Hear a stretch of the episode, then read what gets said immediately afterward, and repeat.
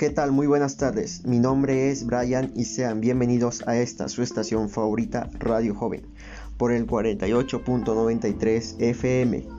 El día de hoy les estaremos contando todo sobre lo último en tendencia en redes sociales. Antes de ir al chisme, vamos a ver el clima con nuestra compañera Hexe. Hola, soy Hexemaní. Hoy es viernes 12 de marzo. Estamos a la hora de 2.35 en el estado de Veracruz.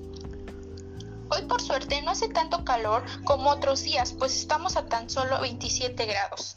Recuerden que seguimos con la contingencia. No se te olvide ponerte el cubrebocas antes de salir y aplicarte gel antibacterial. Muchas gracias. Así es, mi querida gente, no olviden su cubrebocas. Ahora sí, vamos contigo, Nat, para que nos cuentes algunas noticias.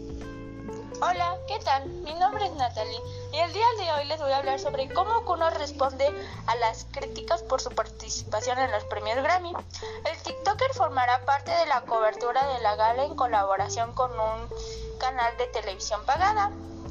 Y él respondió así, me gusta porque a las envidiosas opaco con tanto oro en el cuello. Y en otras noticias, este 8 de marzo, las feministas se hacen presentes en el Palacio Municipal de la ciudad de Orizaba para exigir justicia por las que ya no están con nosotros. Ahora los dejo con mi compañera Paola. Hola, soy Paola. El día de hoy les hablaré sobre mi bello estado de Veracruz. ¿Sabían que tiene uno de los puertos más grandes y antiguos del país? Me imagino que ya han escuchado del carnaval que se realiza nueve días antes del miércoles de ceniza, que, por si no lo sabían, es considerado el segundo más importante en toda Latinoamérica. Te invito a probar nuestros mariscos y a disfrutar del acuario y las playas. Espero se animen a venir.